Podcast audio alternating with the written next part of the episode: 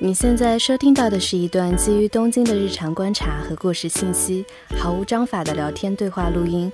如果你是对日本的鸡毛蒜皮感兴趣，但是又不想严肃的了解，无论你身在日本或者不是，都欢迎你来听且吐槽我们。我们的对话内容可能经不起推敲，欢迎随时来信反驳。我们的邮箱是 tokyo dame time at gmail dot com，我们的微博是东京脱线时间。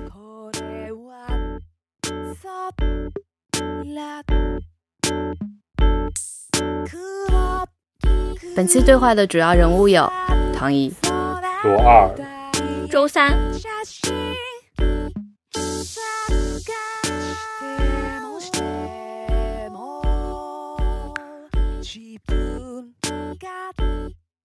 几点了？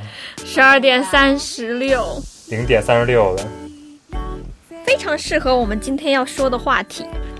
今天的话题是东京深夜脱线时间。那深夜要从哪里开始聊呢？我是最近看了一个那个超市的凶杀案。哦，东京深夜杀人事件，配上柯南音效。不好意思，哥，你真的要讲这个吗？但是那是一个九几年的事儿，就是一个超市有三个女员工，然后被杀害，到现在都没有破案。但是前两天刚看新闻说，那个有一个人自称是那个凶杀案的凶手，他是跟别人在吹牛。关键是，就是我前两天刚在 YouTube 看了一个，就是一个频道是专门讲这种日本凶杀案的，然后就是第二天就在新闻头条上看到这个案有一定的眉目，就非常巧合啊！是不是那个八王子超市枪杀案？这不是一个有二十多年的悬案嘛？然后日本政府悬赏了六百多万日元的一个。悬赏金每年七月份在新闻上都会大肆的报道。雅虎不是会推最重大的新闻推到那个推送里吗？然后他直接就写的是一个中国人是九几年那个凶杀案的一个凶手嫌疑，不知道为什么把中国人打那么大，就好好像说是在九几年那时候，就是中国的黑帮还是挺有名的。我不知道你们知不知道？我知道。不是那种害啊杀人放火的事情，我知道，我只知道就那个时候他们这种偷渡的案例特别的多。我看的资料上说的是，嗯，最开始是战后的东北遗孤们在因为融不进日本的社会，所以建立了一个叫怒挪拳的一个暴走族集团，到后来。嗯，邦交正常之后，接收了十万留学生，就开始在歌舞伎町附近有很多嗯，上海帮、福建帮、北京帮等等。但我对东京夜生活最早的印象就是歌舞伎町，就是那个歌舞伎町案内人李小莫，他本来就是个黑帮，对，就混的是那个圈子，但是他也不忌讳嘛，因为这个是一个合法的，好像只是说他们中间会有做非法的事情。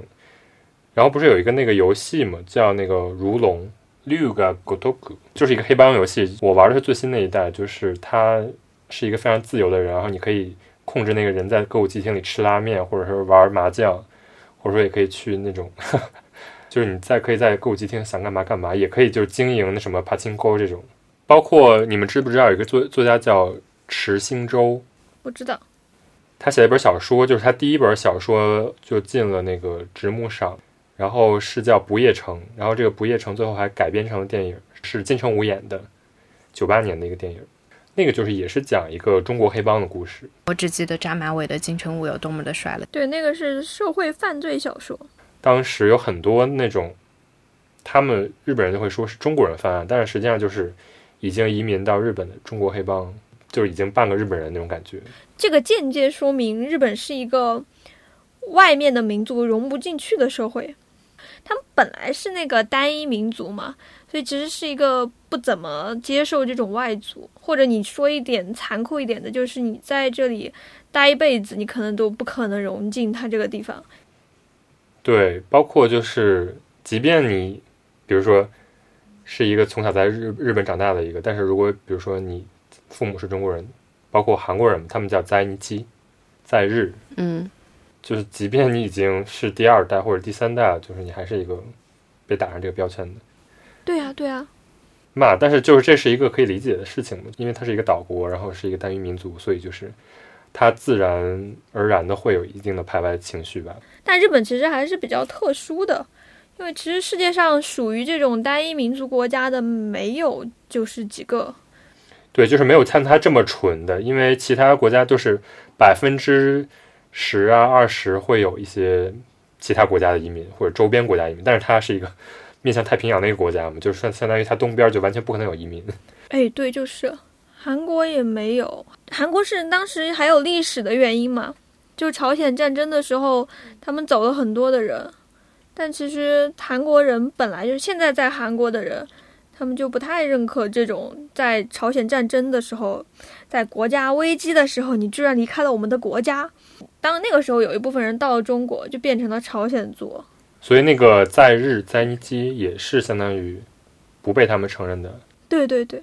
日本的话，第一波是朝鲜战争来的人嘛，那那一波人是先到了大阪，所以你现在在大阪有一个，在大阪市中心的地方有一个很大的那个韩国街，那个上面超多韩国的东西，而且现在还有很多韩国人聚居在那里方。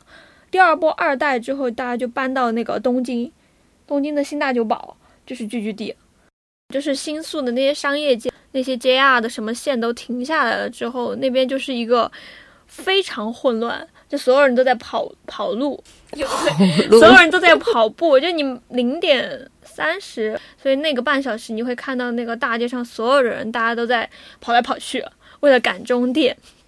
后来就是有一天晚上，朋友就带我去了二丁目，咦，这里的人就活得跟白天一样，就是非常多的人在那里说话，站在那种小路上面。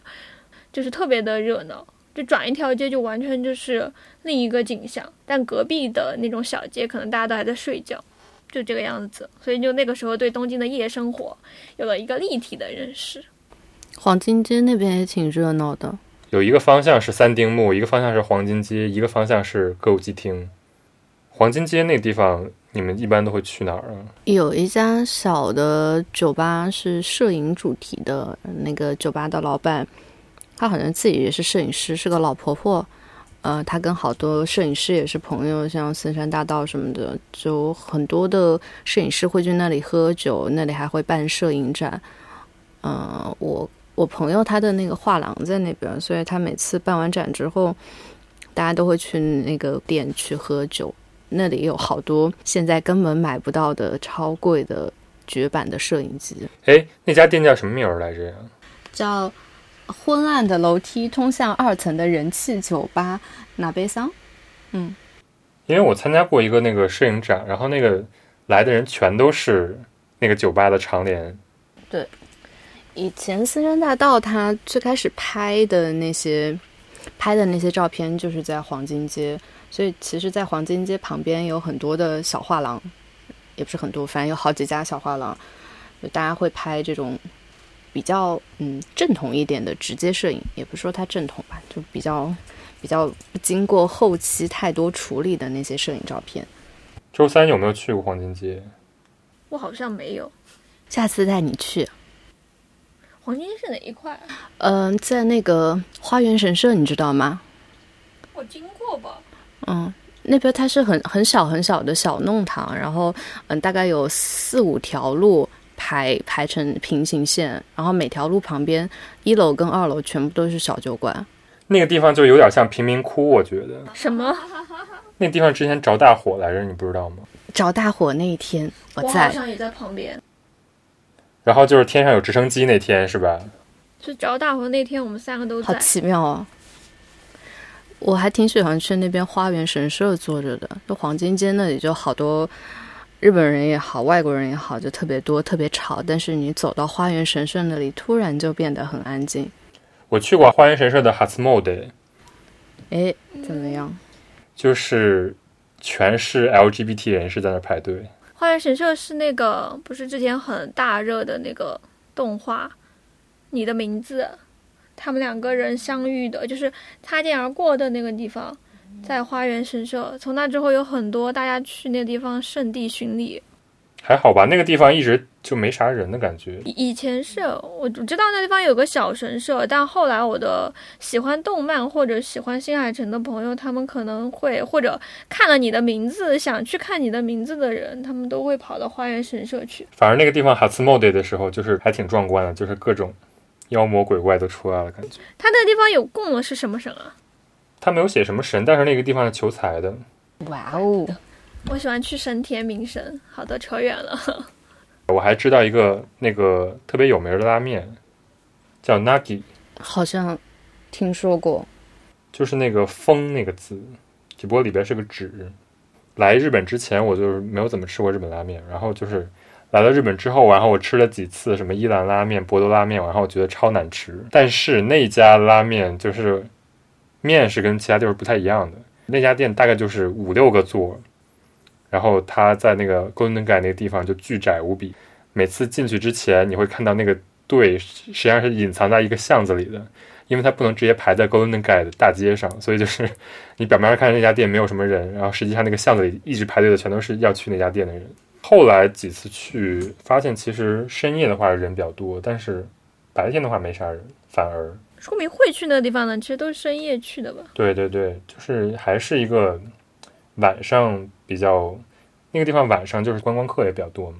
对，新宿其实我觉得感觉新宿游客去的比较多。我在新宿黄金街的算是入口看过脱衣舞，超级推荐。入口？你好像跟我说过。嗯，他叫那个 New Art，嗯，他现在在浅草也有一家，呃，大概是学生或者最开始的话，女性好像只要一千块。嗯，现在学生跟女性大概是三千多，男性可能四千五、五千的样子，可以看。大概一场的话有六个脱衣舞娘，每一个每个人的表演时间大概是五到十分钟，会有一个很完整的一个秀，就是他。呃，每每一个人他的那个主题都不一样，可能有人是穿和服的，有的是那种迪士尼公主的，有的是那种就是穿着校服的。然后他会有一个情景，然后最开始在跳舞，然后慢慢跳着跳着，然后衣服就越来越少。而且呢，下面坐的那些男的，我就觉得他们好像在追星一样的在追这个脱衣舞娘。然后有一个有一个女的，她就是。笑得非常的好看，非常的自信。然后他在跳舞的时候，我发现我坐在那里前排的好几个男士全是他的粉丝，他们会跟着这个女的跳同样的舞蹈，就跟那个在在看 idol 的那种感觉是一样的，就整个感觉还挺好的。而且而且大家都非常的守秩序，就日本人嘛，就非常的就是淡定的坐在那里看，然后自己的 idol 出来了就挥挥手跟着跳。每一个脱衣舞中间的那个会有一个五分钟还是十分钟的休息时间，你还可以去塞一个几千块或者上万块去跟这个脱衣舞娘拍一个拍立得。所以就是大概每一个脱衣舞娘大概出来多长时间？嗯，我觉得是十分钟左右。OK，然后连续几个是吗？对，连续有大概有六个，就是可能四五千块，你可以看到一个一个小时的表演。然后他是一晚上都在表演，还是说只是那一小时？一天大概有三场，然后可能是八点有一场，然后下午嗯六点有一场，可能十点有一场，这样感觉都是在中电之前就结束了。嗯，大家还是会 看完回家的是吗？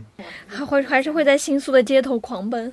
你这么说起来，就想到那个深夜食堂，它里边有一个长联，就是 New Art 的脱衣舞娘。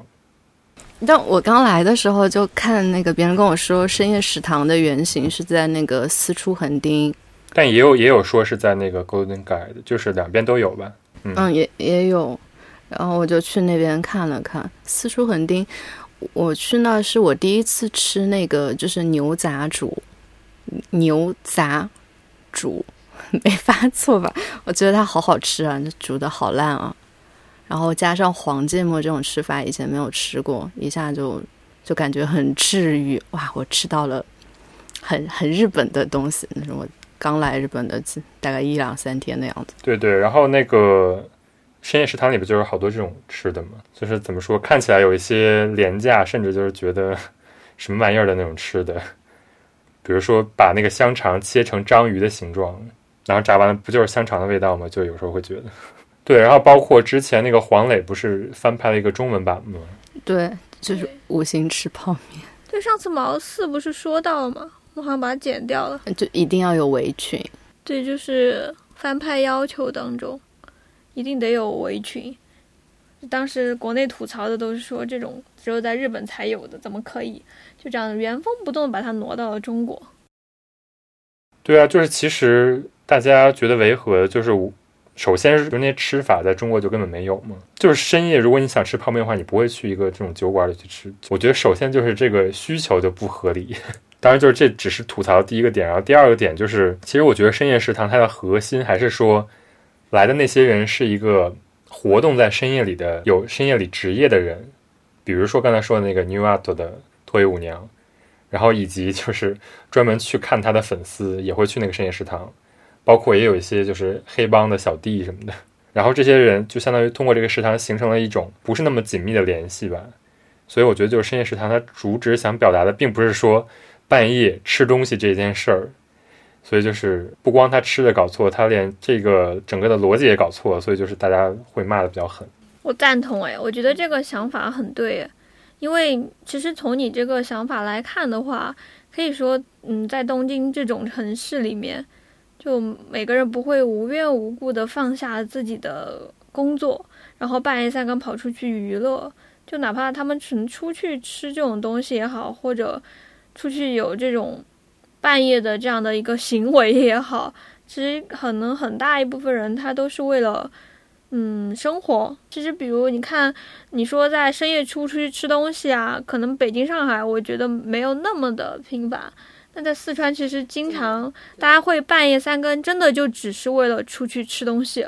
就我们会觉得说，就是大家呼朋唤友的出外面吃个烧烤啊什么的，我们不会为了就是因为工作跑出去外面吃饭，真的完全不一样，那个氛围都不一样，城市的核心也不一样。就是四川的夜生活，相当于仅停留在吃夜宵这一块吗？还有别的呀，肯定有别的呀。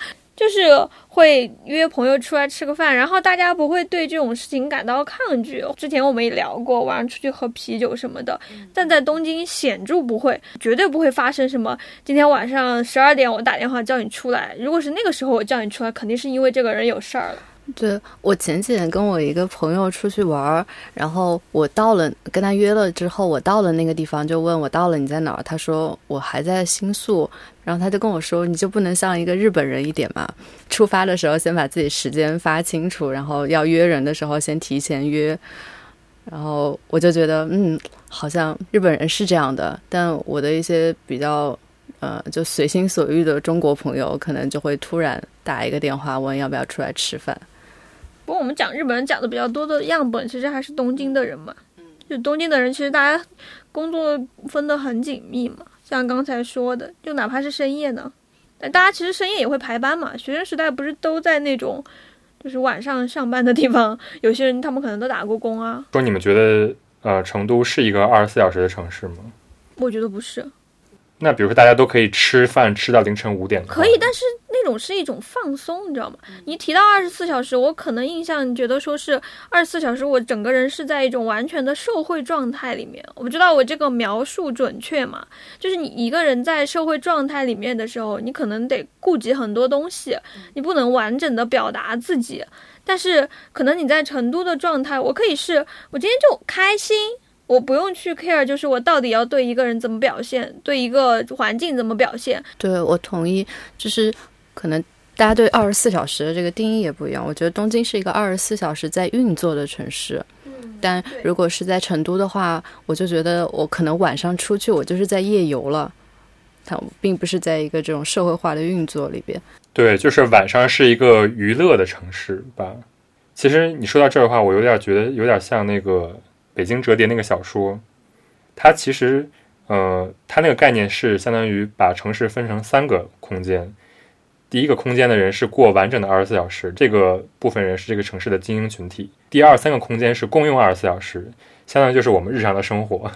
比较直白一点的话，就是第二空间是白领，他的活动时间是早上的六点到下午的五点，然后另外一部分人就是在天黑了之后出来，然后后半部分这段时间的人，他就负责就是说干一些。倒垃圾啊，或者说杂活，所以它是城市的最底层人群。呃，我们不说就是精英群体的话，就是两部分人同时使用这二十四小时，不同阶层，对对对，一人使用十二小时的感觉。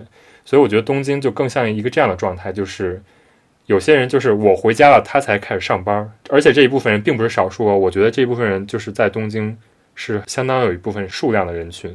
可能我觉得在北京啊，或者说在，比如说像成都，我觉得可能绝大部分人活的是白天的这一段时间，然后晚上更多的是白天的延伸，而不是说晚上是他们主要的活动时间。但我没有看过《北京折叠》那本小说，就我想知道它里面讲的这种，比如说晚上使用这种夜晚的时间的人，他跟白天的这一群人，他的收入还有就是整个背景上面，比如说他的这个差异会特别的大吗？对，他是想表达的就是在夜晚活动这部分人，他是不配享受阳光的，所以就是在夜晚出来的人，他自然就是这个城市的最底层的人，所以就是他们这三部分人是互相不相见的。那我觉得其实东京还有差异，其实你晚上上班也好，大家不会觉得说，就哪怕你做的是这种收银的工作，你也不会比那个在办公室里面每天拎着皮包上班的人就是地位低，反而你可能是一样的。对。所以我当时看就是《北京折叠》这本小说的时候，我我其实觉得是有一部分不合理的是，相当于他把这个城市空间完全切割成了这些人不互相交流的空间。但实际上，我觉得在东京体验到最大的感受就是，其实白天的人他到了晚上出来娱乐，然后晚上自然会有人挣这部分人的钱，相当于这两部分人的就是是有经济的沟通的。比如说陪酒女的酒吧，他们就是晚上开始上班。但他们赚的其实就是 白天这部分人的钱，他们赚的可能也并不少，所以才会有就是相当于在东京，它会有一个二十四小时运运转的这样的一个逻辑。我觉得是当时住在北京的时候，我并不觉得北京不是一个二十四小时的城市。我觉得北京晚上的夜生活也是非常好的，比如说你晚上也可以去簋街吃夜宵，或者说晚上也可以去三里屯就去喝酒。但是实际上。这部分人总的来说，它的数量还是压倒性的，白天的人是更多的，晚上只是你白天的一个延伸。对，延伸。对，而且我觉得按你就是这个观点来看的话，其实你不觉得东京这个城市它也得靠晚上这一部分人给撑起来吗？不仅仅是在这个就是赚不赚钱的问题上面，你说那些白天很劳累的上班族，他们。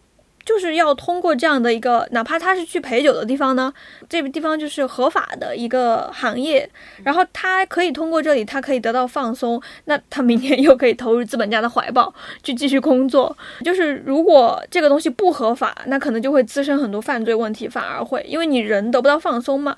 那可能在东京，大家已经习惯了这样的一个结构。还有你看日本的那种很发达偶像行业，但这不是说追星那一面。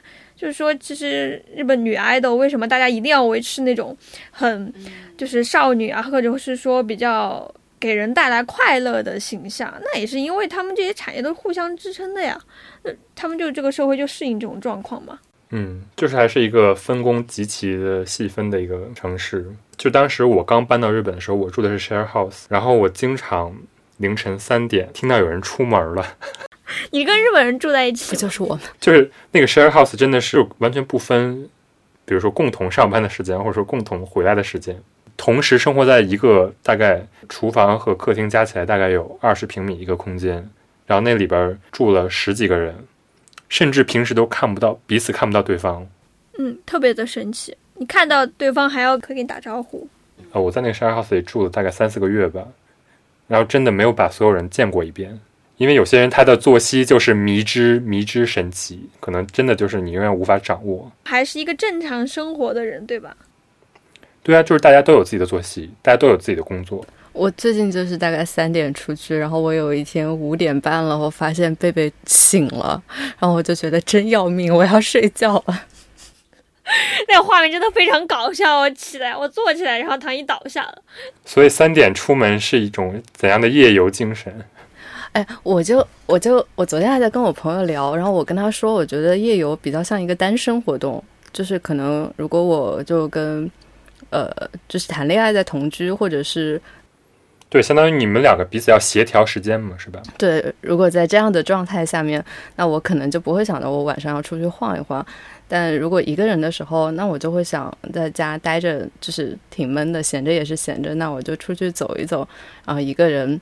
在路上走的感觉，晚上跟白天会不太一样。我白天因为眼睛看得见嘛，带着好奇心去看。但是晚上的话，因为眼睛看不见，又是黑的，我又是近视，然后我就不会预设我能看到什么，然后可能也不会对什么东西特别感兴趣，就非常悠闲的在路上闲逛。我觉得这是白天跟晚上在路上逛很不一样的一个地方，很想在完全是夜晚的地方生活。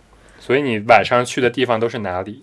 我晚上就在路上走，然后最近发现了一个朋友，他晚上也在路上走，他的揭秘是从十二点钟开到早上五点钟的，我也不知道为什么在日本他的揭秘要在这个时间开，然后就是他们教授也是一个夜猫子，什么的？大概吧，就晚上会有些时候走的时候就会问一下你在不在，然后就会下去顺便遛个弯儿。太好笑了。但是你你说学校这个，我觉得我认识的日本老师都不睡觉。同学们大家达成的共识就是，你可能每天晚上干论文干到两点钟，然后你可能两点钟发给他，真的他三点钟就回你了，他就跟不睡觉一样。我当时在学校的时候，我觉得日本人特别好玩的一点嘛，就那天晚上就因为很着急，所以很晚了。当时跟我一起做课题的那个日本男生，我们有个自习室嘛，不是安藤忠雄设计的，就那大自习室，然后那个自习室背后其实就是我们学校那个矮的围墙嘛。然后那个日本男生就跟我说，我当时就看着他，我说门要关了，我说我还不走吗？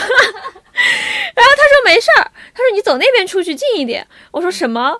结果我跟这个日本男生第一天讨论课题，第一天还不熟悉的时候，他教我怎么翻墙，然后后来我就爱上了翻墙。翻出去的时候，我就会在路上遇到很多人，大家都是从墙里面出来的。有一次晚上真的是太晚了，然后我就看到有一个男的，他带了一袋食物挂在了那个铁门上，然后他可能也没有想到我会走过他，然后我跟他两个人就深夜在那个路上对视，然后看了他一眼，他也没管我，然后就跳下来飞快的冲进便店，买了东西之后又翻回去了。就日语里面那个夜不是叫那个，就十二点那个时候叫真夜中嘛，嗯，马尤纳卡，哦我就觉得真夜中就很像一个。一个异世界的入口一样，你过了那一个时间，好像就会有一些牛鬼蛇神什么的出来。我之前有一个同学，他做的一个毕业设计，就是他是学建筑的，但他的他的毕业设计是做的是夜晚的幽灵。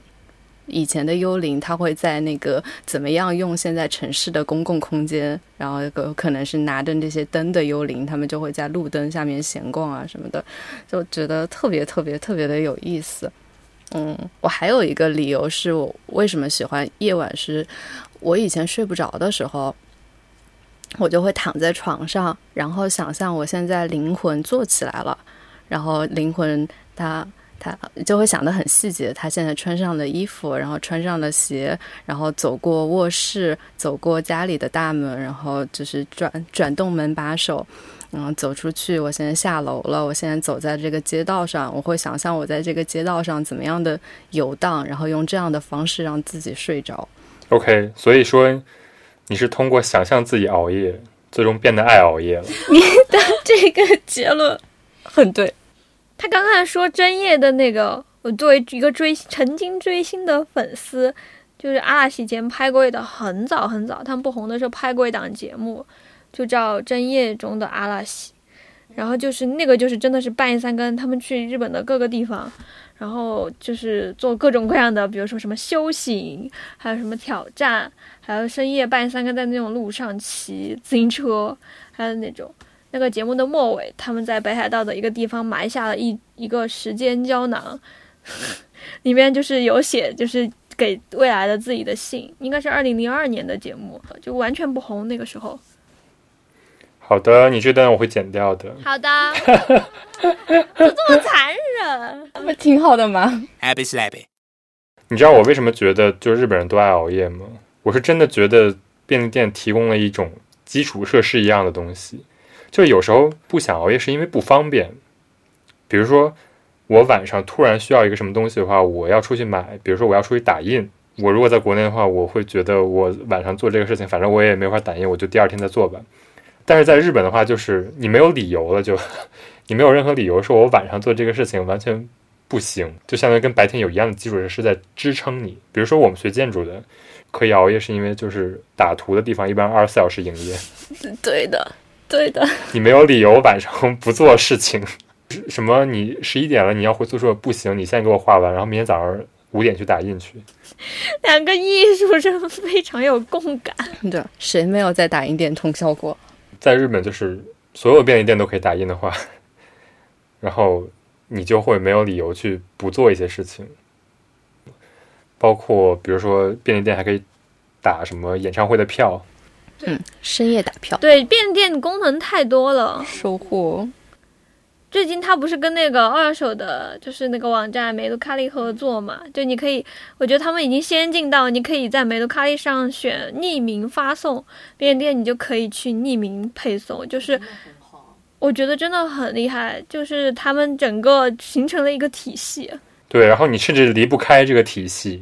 就像比如说像我，我跟唐一住的这附近，就那个银行其实挺远的。所以，我每次要去银行转个什么东西的时候，哎，真的就要走好远啊。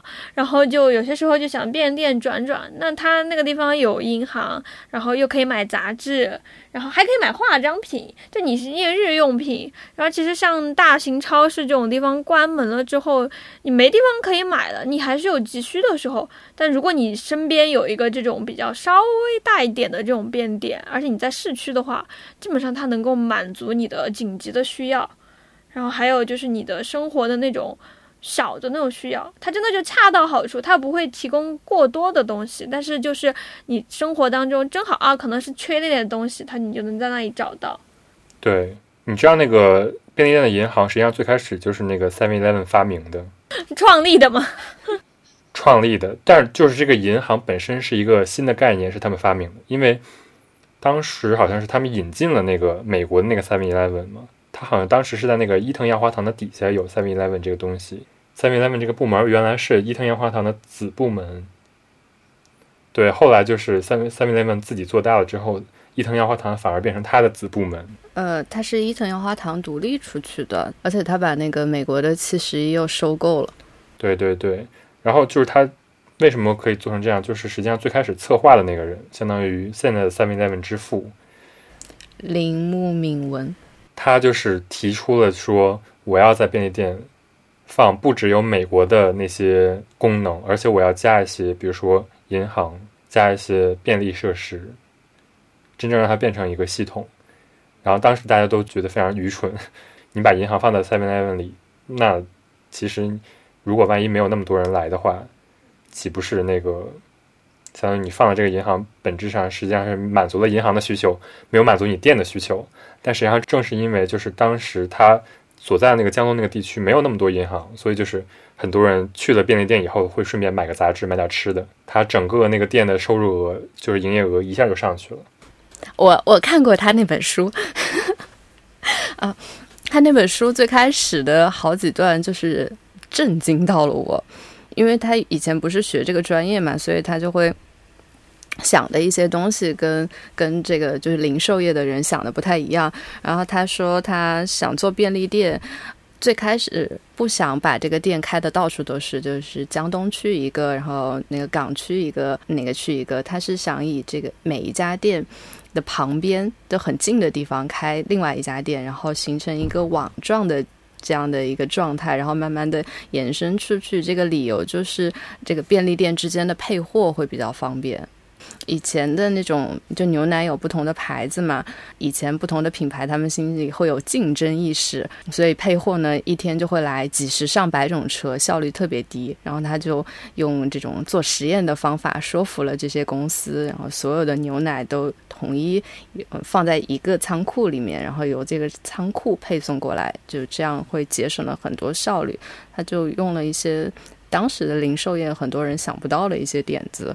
最后把这个事情做得很好，便利店还可以上网呀。七十一的网好快，最开始有一段时间，就是家里没有网，然后。对我整整一个月，天天去七十一蹲着，每天晚上那个时候上班特别忙嘛，回家就大概十一点了，然后我就去七十一，大概在那里蹲个一个小时，把今天该处理完的事情跟该该刷的网站刷完，我就回家睡觉。那个时候意外发现，好多人都会在七十一门口坐着，我总以为我能收获一份缘，但 是并没有，好的，现在在这个播客里面帮唐毅增援 增援了啊！太好笑了。Happy slappy. 而且便利店真的很好玩，那可能因为我这个人特别墨迹，我从小就喜欢逛各种呃小超市，呃小药房，然后到那个呃小书店，我可能就是一个十平米的店，我可以逛两到三个小时。What？对我就是这种人，店员会觉得你在偷东西。对店员会就是特别警惕的看着我，但是我就是不在意。我可能逛一个药房，我就会逛两个小时，我就好好奇它这个包装上面写的是啥呀？它到底是怎么 怎么分的？就我会发现那个洗碗剂。它有一个使用装，还有替换装，还有大瓶替换装。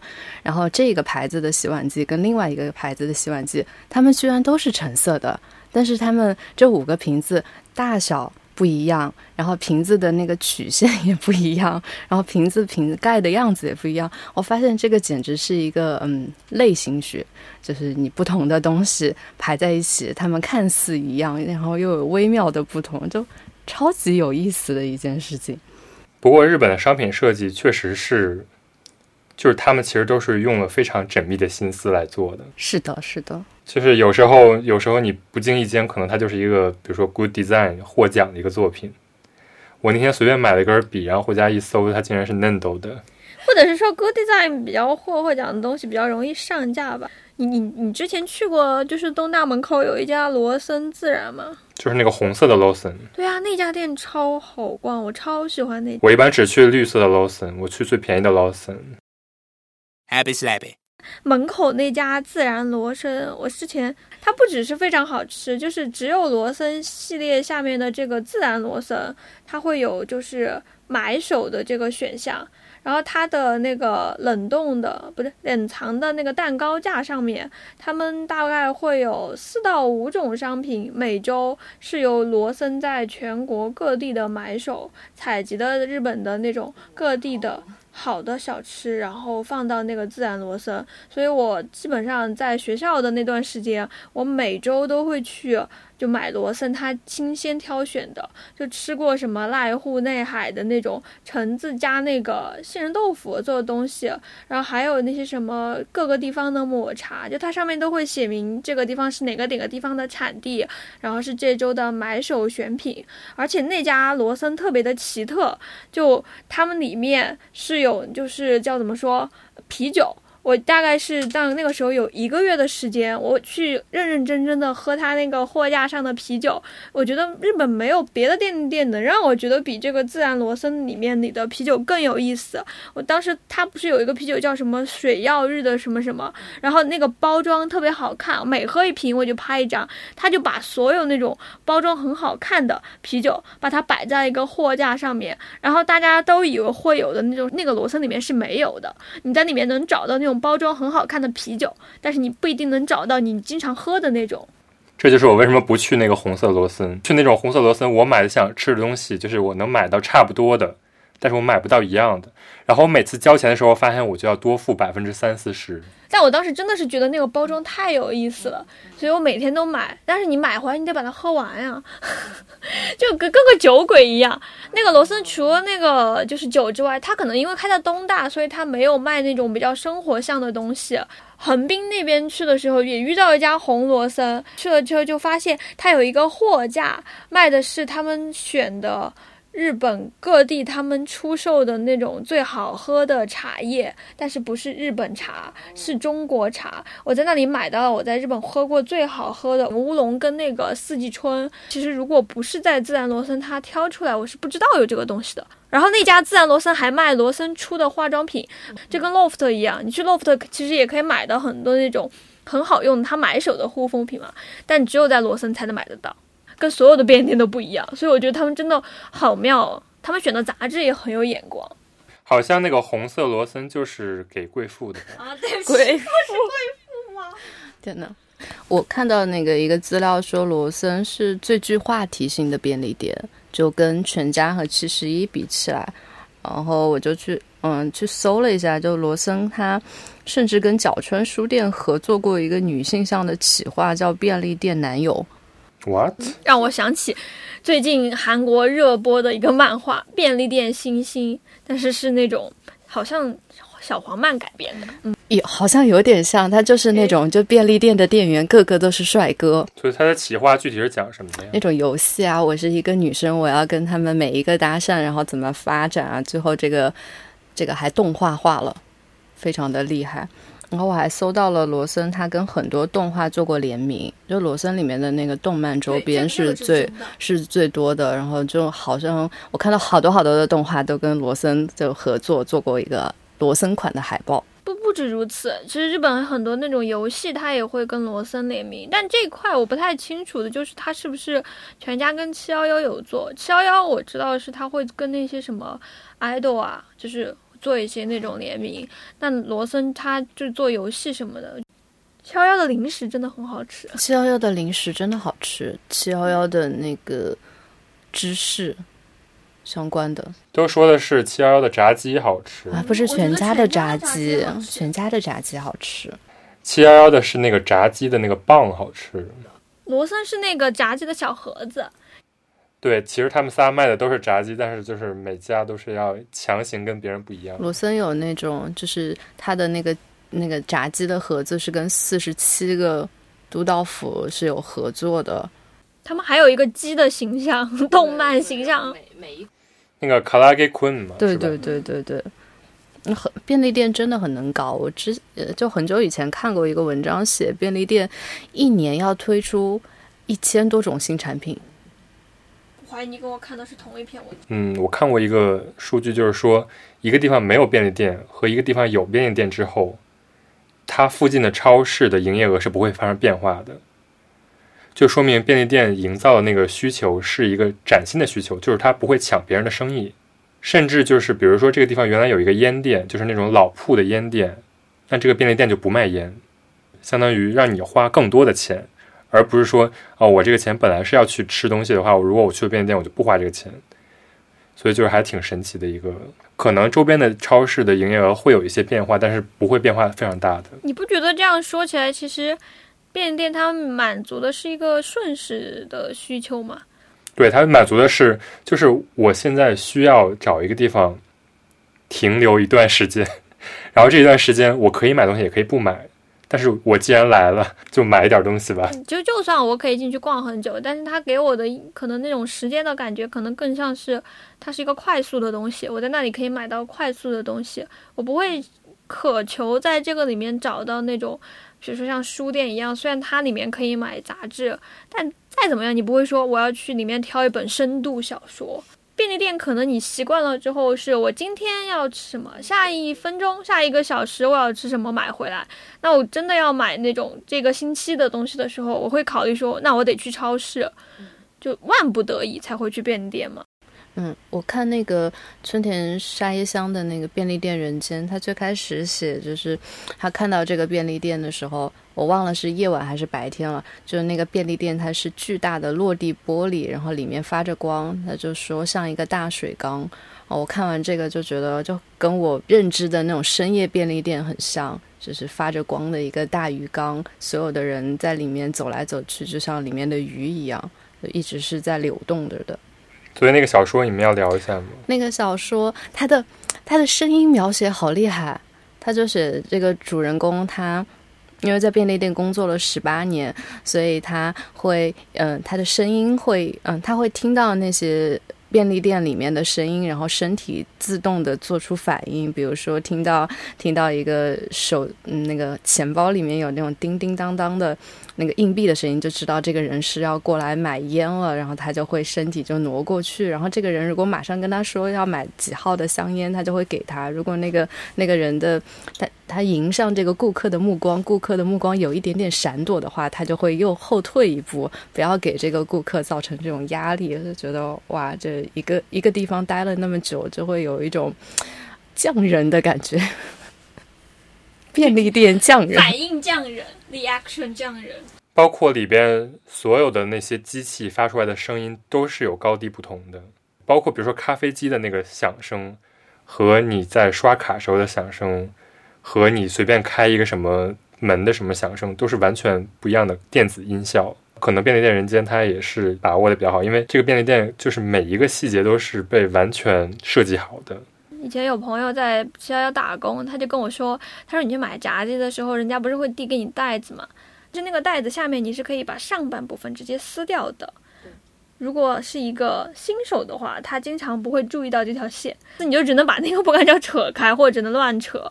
那就是那种小心思。我后来就经常去各种各样的便利店去观察，诶，这个员工好像今天新来的，所以就会 就是贴出来的东西一看就是不太精心的那种。他小说里面还有描写出一种街道共同体的感觉，就是他有写那个，比如说这个便利店附近的这个饮食店要开始卖便当的话，就会影响它的销售额。比如说这边有开新工地的话，顾客就会增增加，他们就会多做一些饭团什么的。就感觉便利店就把周围的一些人他们的生活习惯就会考虑到里面，然后就会每一家店会有一点点不一样。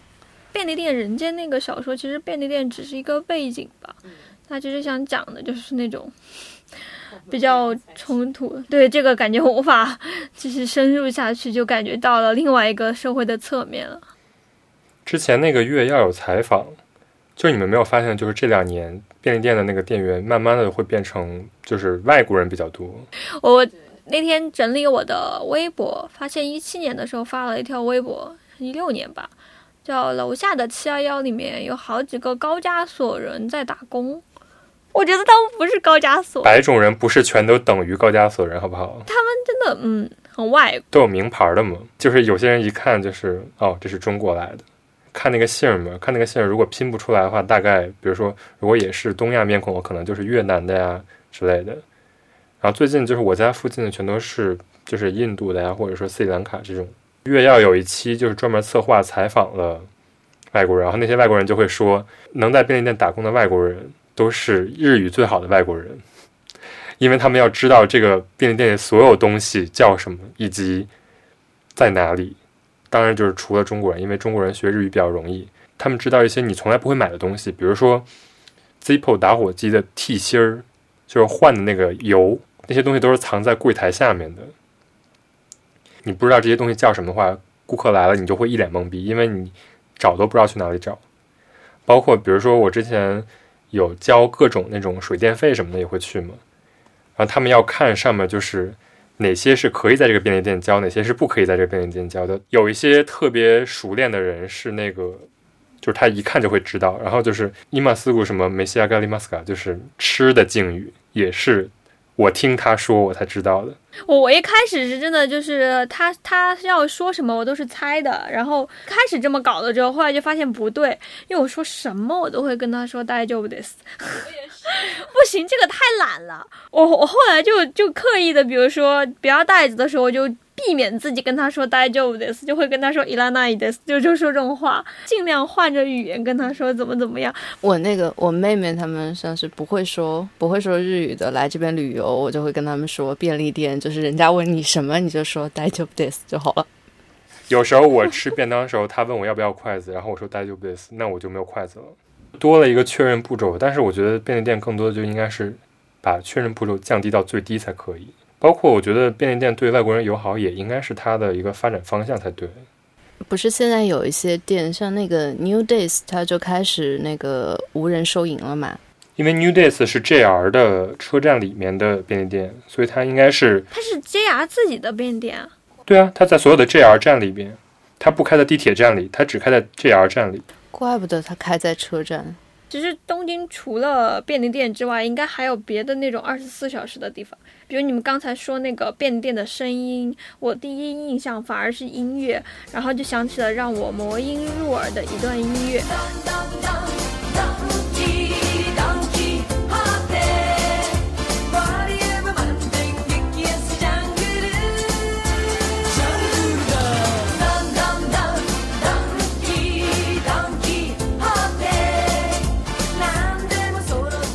你们有没有半夜去逛过 Don Quixote？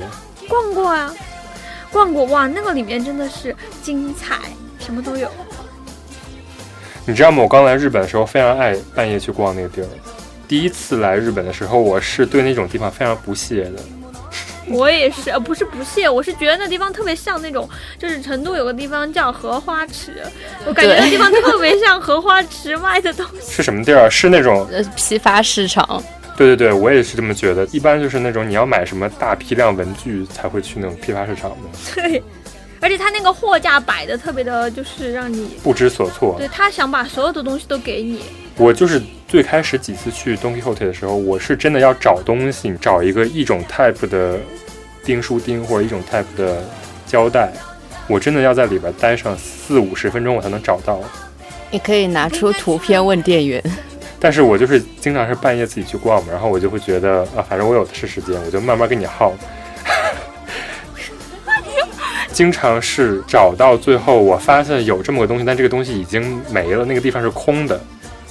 我去那种稍微大一点的那种 Donkey Hole，它会在外面挂东西，然后我在里边找到要抓狂的时候，我发现它摆在那个店外面，就非常非常神奇的一个地方。但是如果你要再去一个新的 Donkey Hole 的时候，你会发现它摆的规律完全不一样。对，比如新达酒保的那个 Don Quixote 里面就有非常多的火鸡面、辛拉面，然后他又不把辛拉面放在下面，他把它放在外面，所以如果你冲进门里面去要找辛拉面，你是必然找不到的，你必须得在门外拿。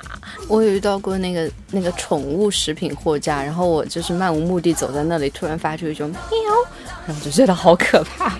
但是它就是它意外的卖的东西，并不是批发市场的东西，也有便宜的，对，它就是会把这些东西全都混在一起，就是简直是布满了购物陷阱。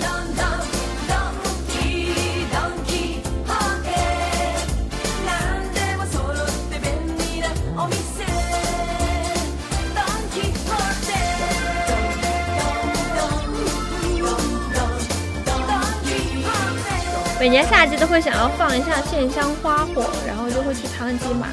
就真的买过那种很大的，他还有我们上次去的那家，他直接把那个花火摆了一个货架，你才发现日本的花火已经进化到了一个非常高级的地步，非常环保，然后一根枪就可以打燃的那种专门花火用的打火机。结果当时没买，后来就后悔了，因为发现那个是雨天专用，就是非常方便。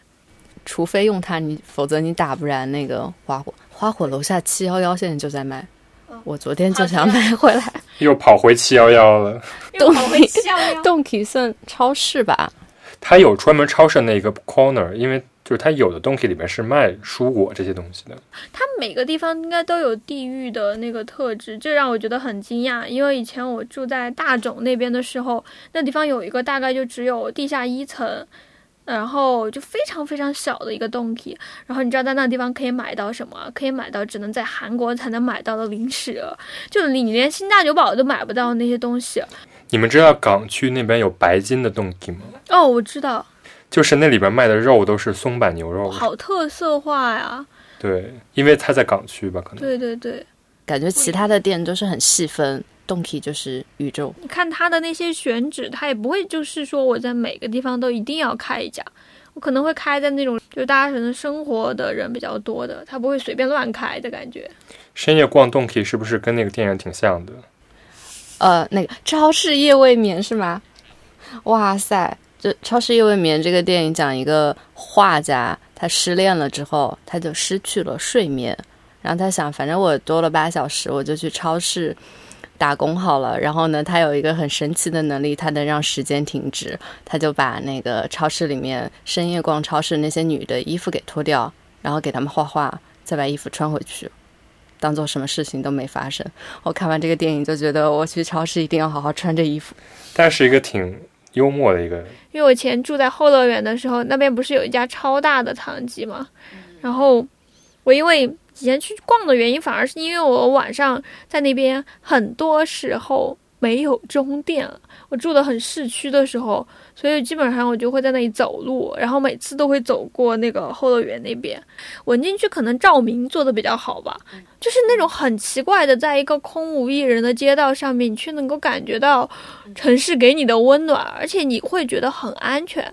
刚才唐一在讲的他三点钟出去的时候，我就会想说，你可能会听到很多奇葩的事件，但另一面是这个地方的治安真的挺好的，不用太 care 很多东西，你也能在这里就是继续安然的生活着。我我没有那种我看不清世间景物的感觉。我从那个时候第一次开始注意到，日本晚上有那种鲁迅的文章里面写的那种高而深的天空，在夏季晴朗的晚上，你能看到天空当中深的那种蓝色，还有那种云朵的形状，特别特别美。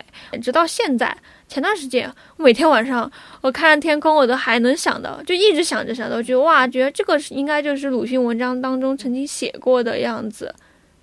能半夜三点出去闲逛，然后我觉得这个底层的原因就是你一六年的时候跟我说文津区去年只有两个入室抢劫案，文津区警惕，文津区安全。提高警惕。我觉得就是整体来说都很安全。你要在什么纽约走的话，肯定早就被抢光了。对 对对。吓死，早被吓死对，以前在重庆的时候，在那边画画，就去过一段时间画画，然后老师就会说十一点之后千万不要出门。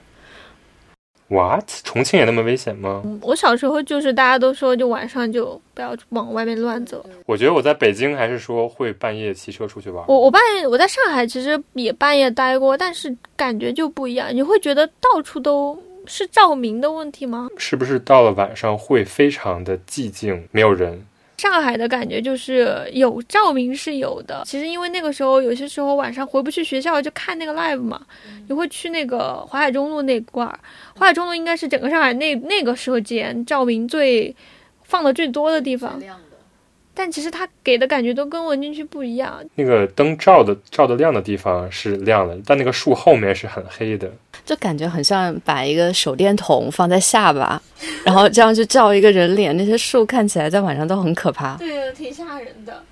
对，嗯然后晚上真的是，就是我刚刚讲的，就是因为我觉得白天，呃，就像你说的，就东西太多了，我可能需要用放大镜一般的眼睛去找它。但晚上我，呃，它会夜晚会帮我过滤掉一些东西，然后像这种很很高远的天啊，就会我很不经意的就能看见，这种感觉真的很好。你没有看过那个综艺吗？跟你跟就是跟你回你家，对，我觉得那个也是相当于就是中电衍生出来的，就是中电是最后一个 阻止你变成二十四小时最后的门槛儿。是不是只有日本有中电的这个说法？我觉得在上海大家也不会说中电几点，不会发明一个名词。对，但是因为大家都会在末班车之前就结束了自己一天，但是日本是它停不下来，只有中电能让你停下来。如果以上海的情况来看的话，它的末班车还有一个原因是因为城市太大了。就是你不可能说，我今天假，比如说我在人民广场或我在什么南京西路跟朋友吃饭，好，接下来我要回到在郊区的家，请坐两个小时的车，你去哪儿找这个终点啊？我是觉得是日本打车太贵了，东京打车太贵了，所以你中电之后，你可能只能寻求另外一个地方收留你或者闲逛。但可能在国内的话，呃，我过了末班车，我就打车回家了。对对对，这个也是一个非常大的原因，就是大家都会到十二点左右就会面临一个，我今天是不是要留在这儿？如果我要留在这儿，我肯定就是到明天早上，不可能中间打车回家。你们坐过夜晚的山手线吗？突然想起来，凌晨最后一班，凌晨就是零零，也不叫最后一班，差不多就十二点到十二点四十五之间。有有些站真的模式切换了，比如我之前在那个叫什么秋叶原那边的时候，有一次很晚，哇哦，那个线上全是奇奇怪怪的人，真的让你觉得特别的奇怪。还有就是还有很多人可能二次会结束了之后喝醉了，就进入了一种喝醉事件，东京喝醉事件。不是有一个特别有名人叫喜比亚 Meltdown 那个 Instagram，就各种比如睡在自己呕吐物里的人，不同的睡姿的人在那个电车上。全是喝醉的人，那那种是都是二次会出来的吗？就甚至已经不是二次会了吧，就是 N 次会出来的。我觉得他们这个几次会这个也让我觉得很，就是有一种怎么说呢 k i b o n t e n k a 就是他们的几次会象征着跟你的情谊深不深。如果你只能参加到二次会，那说明你已经被排除在外了。那你到三四次会呢？就是甚至有会到五六七次会。总让我想起那个小说《装进套子里的人》，对他们来说，喝酒仿佛一个变身的门。就我进去了之后，可以在上面讲一些真心话。那我可能在喝酒的场合，这个场合我不能吃很多东西，我不会吃很多东西，我会觉得它是一个聊天的场合，我会在这里讲一些我在白天都不讲的话。对，然后到了白天，我们仍仍然做正常人，就这种。所以他们都点很少的东西。他们不会怎么吃，是真的。但是他们的最后一顿肯定是拉面。之前后乐园 A K 前面不是有一推着车拉面嘛，超有意思。真的很有意思。但我我第一次去的时候，我想到的是北京，就是以前三里屯那不是有很多推着车在吃关东煮的嘛？啊，就有一点像这种，然后就会有一点点想念 想念家乡。是吗？那个地方的那个叫是叫鸭代是吧？乌台。是的，是的，对啊，然后他是到很晚吗？后乐园那个地方。嗯，可能不会到太晚，就到凌晨他也要睡觉嘛。我之前去那个博多的时候，就福冈的时候，它真的是到就是凌晨四五点。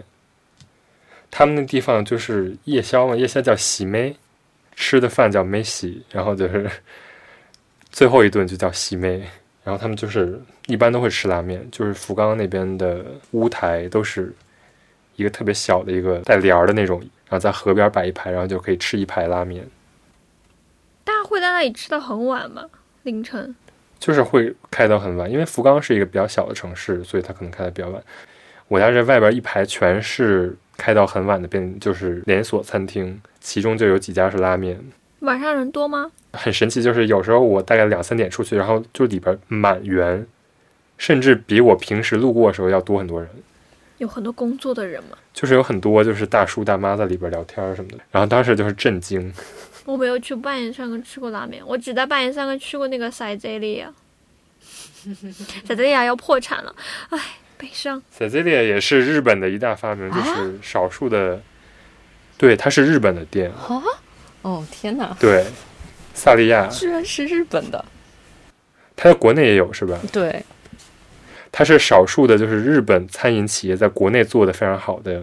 你被它的名字欺骗了吗？它它还有什么塞泽利亚、Gusto，还有叫什么家庭餐馆，反正就也挺便宜的，然后你能去吃。但我对那种就是这种类似的餐厅，其实麦当劳不也开到很晚吗？哇哦，里面全是学生小情侣在学习。哇哦，麦当劳不是有一个词叫那个麦难民吗？就是回不去家的，然后在麦当劳里面打牌也好，然后通宵也好，吃东西也好，睡觉也好，就叫麦难民。国内也有，而且国内晚上其实经常就是会出现奇怪的人。国内其实大家不都喜欢，就是如果你晚上通宵的话，可能会去什么卡拉 OK，然后开那种包间。日本好像这种比较少，它当然也是有通宵的。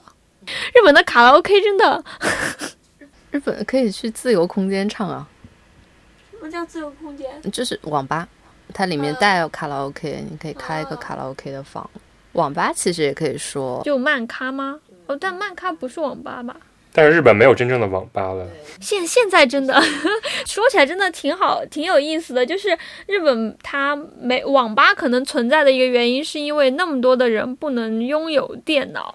国内是玩游戏的网吧呀，但是日本人大家不玩不玩网游，所以就是大家不会说为了玩游戏去一个地方，但是大家会为了看漫画去一个地方，或者说为了找一个地方休息。Manga Cafe 是吧？你没有去过吗？我有一次那个移动硬盘坏了，然后呃，日本修太贵了，日本修要二十万，然后我就很生气，我就淘宝找了一个，他给我报了四百块，但是他需要一台 PC 电脑，然后我就我就去了，我就我当时那个日本朋友他就带我去了一个那个网吧，然后我们开的还是那种单人包间，那个服务员就说你们俩不要待在一块儿，然后。然后我朋友就偷偷溜到我那个包间，然后就非常非常非常的不容易，嗯，然后后来还有跟还有旅游的时候跟朋友住过这种慢咖，我们住之前大概还开了一个 KTV 的包房，就唱了两个小时歌，然后惬意。对，真的很惬意。然后可能是一个后来开了一个四铁的房间，然后大家就倒在那个沙发上睡了一会儿，整体下来一个晚上大概两千多，怎么样？那个环境环境超级好。好像还有洗澡的地方，是不是？对对，洗澡是那个需要付钱，但是淋浴的那个设施也很好。网吧就是就像一个小旅馆嘛，不是有很多没有就是居无定所的人也会在网吧长期住着嘛，一人一个隔间的。这种漫漫咖好像就是他一开始叫这个 manga kissa，就是还有就是现在还有一个全片假名的叫 Internet Cafe。看之前的资料说，就是这种漫画咖啡，它的那个就怎么说呢？它的一个兴起的原因是因为真的是想去看那种漫画嘛，有点类似于出租书屋的那种感觉。现在真的会有人想去看漫画吗？我真的觉得大家其实都是去找个地儿，住对 因为就是确实，如果你晚上去找个酒店的话，可能就是要上万日元，但去那儿就是一两千、两三千。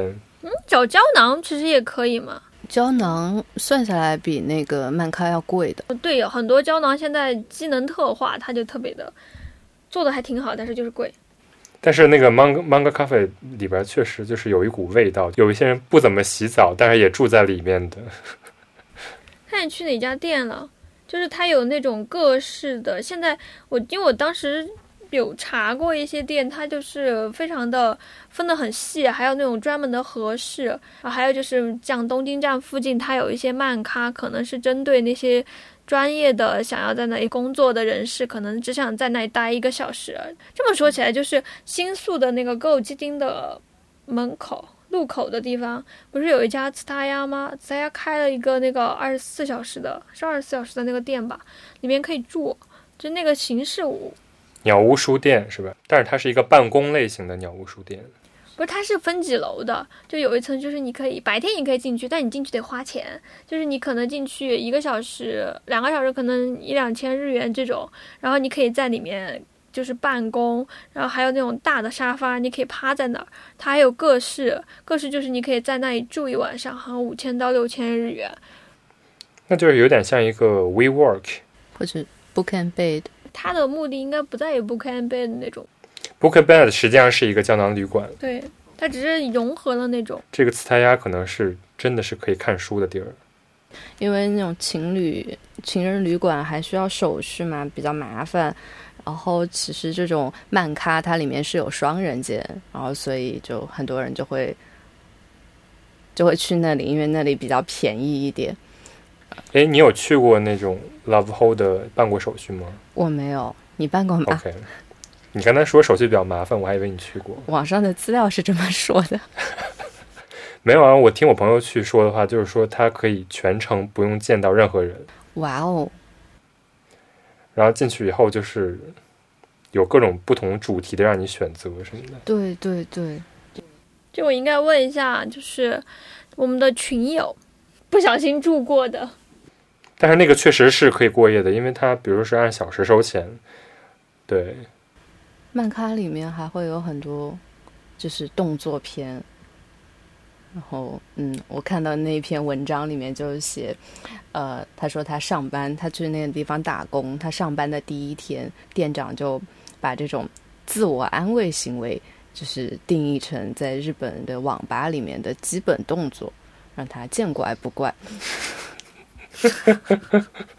我刚才搜了一下，发现新宿那家店闭店了。哦，去年十一月，那就快要剪掉了。哦，受到威胁，深夜威胁，我们怎么会说这么久一？个一个历史。新宿还有一个可以熬的熬夜的地方，就是海底捞，开到凌晨四点。在日本现在几家了？现在我只知道有三六家了吧？东京都有四家，韩国的话，海底捞到现在两家还是三家店啊，只在首尔开了，而且就是规模还挺小的，你有去深夜去过海底捞吗？经常深夜去啊。海底捞不是十点以后打折嘛，而且海底捞新宿就是因为它离那种就是好多艺人会去啊，然后他们那个门口也挂着那种艺人过来合照的照片，韩国艺人还蛮喜欢去新宿的海底捞的，直播过。我感觉你经常是每一天的结束就以海底捞作为 休止符。有些时候每天的开始也是海底捞。天，但其实就说起来，我们对深夜的认识就是逛，然后吃吃吃。但我们还是一个不属于在幽流的西格洞。那那个就是深夜施工肯定算啊。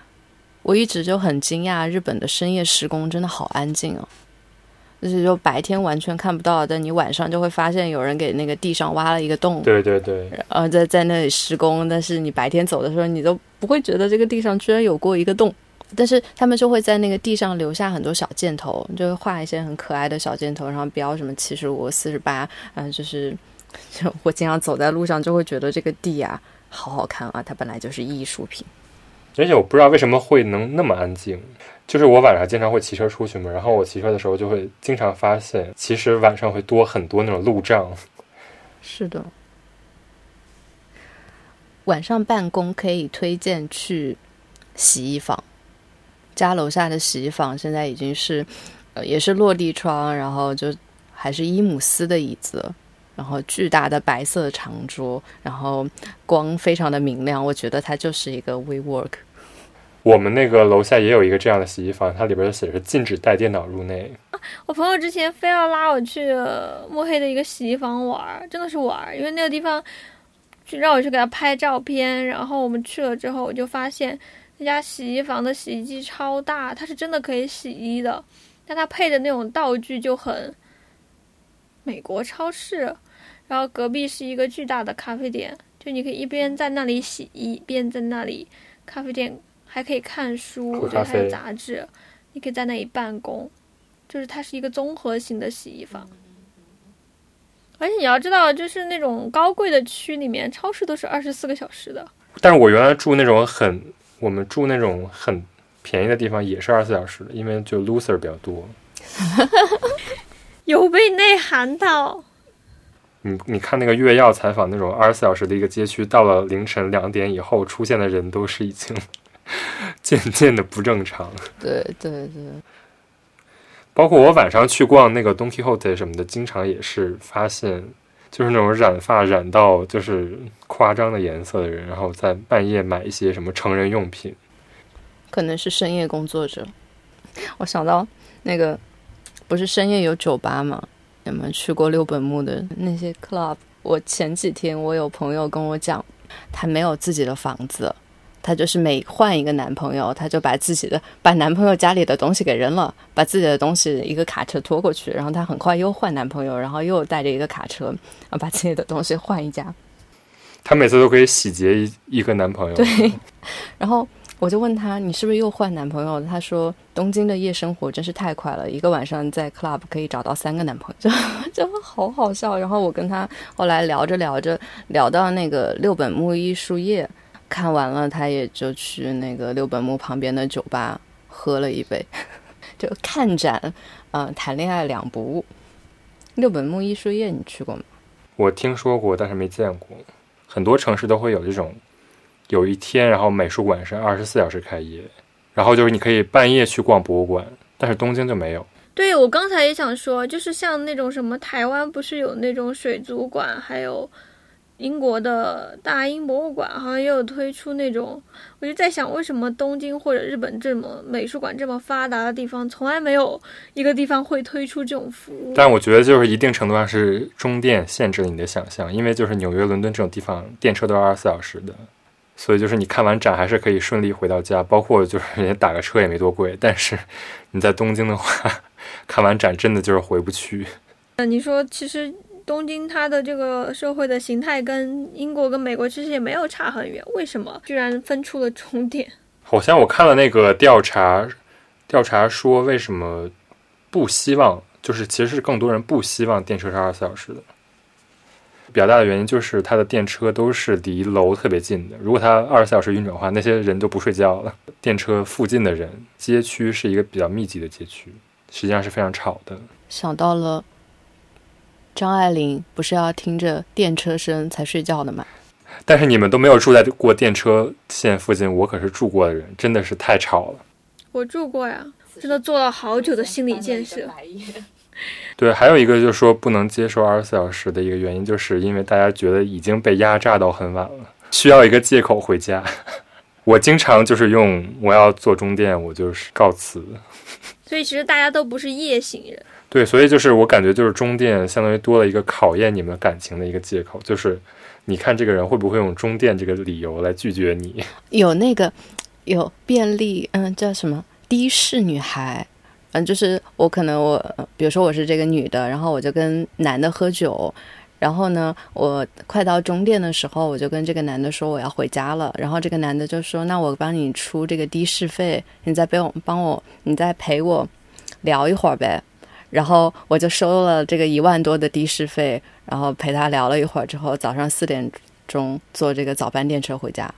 之前看了那个 Tokyo Calendar 教了这招，我竟然在看 Tokyo Calendar 的 TikTok 的主页，然后他教了这一招。天呐 t o k y o Calendar 还有 TikTok 的主页，它是一个短视频，就是那一个女生，她会假装自己家里住很远，打车费可能三四万，然后她就是陪他聊两句，然后就是走两步就回家了。哇，聊两句有三四万。Tokyo Calendar 就净教这种招儿。说回说回那个六本木艺术夜，艺术夜的那一天晚上，呃，像六本木中城，它一楼会开，它的店铺是关掉的，就一个歇业的状态，可是里面会放艺术展品，然后再到中城后面的那个草地上也会有。然后那一天晚上，好多好多人就在那里游走，然后看这个艺术品，这个感觉就还挺奇妙的。就是白天白天的时候，好像我没有在东京看到过这样子的，就是城市为主题的这种艺术季。但是到晚上六本木艺术夜的时候，那个感觉就很好，而且它很多的作品是，嗯，有有那种灯光。嗯，就晚上会看起来比较比较浪漫，还有的是那个、一些互动体验性比较强的，就不是说作品本身特别好，而是你的参与度。比如说你坐在那里，然后有一个艺术家就会从他的一个箱子里，他箱子里是一些那种呃眼睛、鼻子、嘴巴的拼图，他会选跟你脸的、跟你五官比较像的一些拼图，然后把它拼出来，然后这张图你就可以带回去，嗯，还挺挺适合约会的。对我感觉他应该就是一个约会约会的企划吧。你不觉得他这个企划也是一种特别城市的企划吗？就还是你不，嗯，还是我们开始说的那种，就是你不用完全的放松下来。可能对我来说，我觉得这是跟一个已经过于繁华的城市来讲最好沟通的一种方式。嗯，其实我很喜欢夜晚，感觉到的是一种自我被隐去了，就是你身外所有的东西都被隐去了，在那一瞬间，你是能够跟你自己最诚实的相处的。突然，人生，你人到这个世界上，好适合深夜节目。不就是为了跟这个世界更好的相处吗？我在那种天地之间，没有觉得天地特别的可怕，反而觉得这种清朗的夜空，还有就是空旷的土地，让更让我觉得更知道自己到底是一个什么样的状态。我是这一面很喜欢夜晚的，所以我记住东京的样子，也是记住的他在那个时候让我认识到我跟他的距离，或者就是亲近他的那一刻，就这种感觉。有一本杂志叫《真夜中》，然后他那个杂志的一个介绍 slogan 写的很好，他说在呃在呃言语是针叶中的星星，写真是光，绘画是灯火，然后设计是梦。这句话我一直一直记在心里面。最近在路上走的时候，就会就会想起这个话。晚上走走在路上，就会想象自己是春宵苦短，少女前进般的那种那种 那种那个故事不也是晚上发生的对，就晚上一路走一路喝酒，我不需要再去想什么，只需要去沉浸在里面，去体会那种有一点呃明暗或明或暗、明暗变化的感觉就好了。就是我觉得你们俩说的都非常感性。来一个理性的，走在这个城市，我就觉得，就这个城市有非常多的系统。就我还是能，比如说走在路上，我会感觉到，就是啊，迎面走过来这个人，他跟我活在是一个在某个点才能达到相遇的状态，但是在这个城市里就是平行的嘛。对，但是很多时候你在一个比较老的城市，或在一个比较小的城市，你就会觉得，就大家都是步调比较相似，或者说没有那么多样性的生活。我懂你的这种说法呀。对，所以就是我会觉得，比如说我在国内，在同样一个场景遇到的一个人，我可能的心境就是觉得，哦，你也下班了。我在东京遇到的这种人，我会觉得，哦，我下班了，可能他刚上班。我觉得在不同的城市感受到的这种时间时间观念是完全不一样的。你觉得人的颗粒感在日本其实特别强，不是吗？因为你刚才说深夜的这种感觉，就让我想到，我可能跟你都是点对点的遇见。我觉得我是跟他是一个世界的人，但我们中间可能隔了银河。但这种差异，让你在这个城市里面跟一个人就是去认识也好，去发现也好，这件让人生这件事情变得突然更加有趣了。这可能就也就是我在这个地方生活了这么久，最多最多感触的一点吧。就每一个人都有自己不一样的、很特别的地方。就是一个非常个体的体验。但你其实想这种个体的，还真的是跟他的这个地方是完全是分不开的，不是说我们偶然的对发现。体验一个深夜一个人的行动，你会觉得更多的是孤独，可能。但是我觉得在日本走就是完全不觉得孤独，你会觉得有很多人在你的身边，就是就形成了一个非常，就我觉得跟白天一样，就是一个网络。就我觉得是完全不是孤独，我觉得其实是一种接近。所以这个东京这个地方就是狭小却广大，不是有个电影叫《隐秘而伟大》吗？它这个地方其实就是地域上很狭窄，但是内核却非常的广大。对啊，所以我是觉得，比如说北京折叠，他想描写的也是这种状况，但是他把它描写成一种非常极端的压迫。但是反过来想，就是活在晚上的人有晚上人的快乐，不可能是只有接触到阳光的人才是啊、正面，活在晚上的人也有一定活在晚上人的理由。北京折叠把它写成一个非常悲惨的故事，我觉得就是一个太极端的一个故事。你觉得北京以后会变成，就是它有可能会在某一方面进化成东京这个样子吗？我觉得，我觉得非常难。那包括其实上海跟东京其实最接近，感觉也很难。对，因为就是还是就像我们刚才说的，就是我觉得需要一个职业的多样性，你必须要允许有一部分人在晚上进行这样的活动。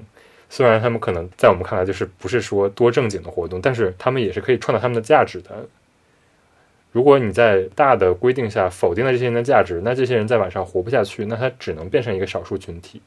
我之前看一个纪录片，就是讲一个银座的妈妈桑，就是她每天准点晚上十点去做头发，做完头发就是十二点上，就是开始上班。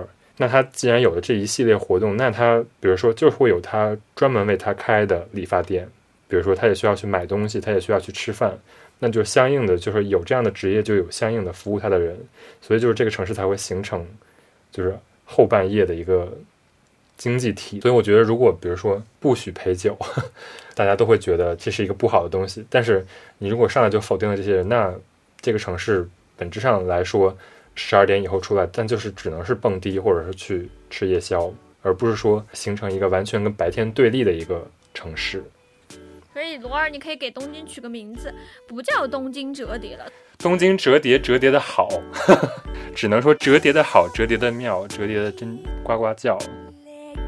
总之就是我们讲东京的，比如说夜晚，就是并不是说想讲它的夜生活去蹦迪喝酒，而是说夜晚可以容纳人的什么？当然，从养生的角度上来讲，夜晚我们应该睡觉。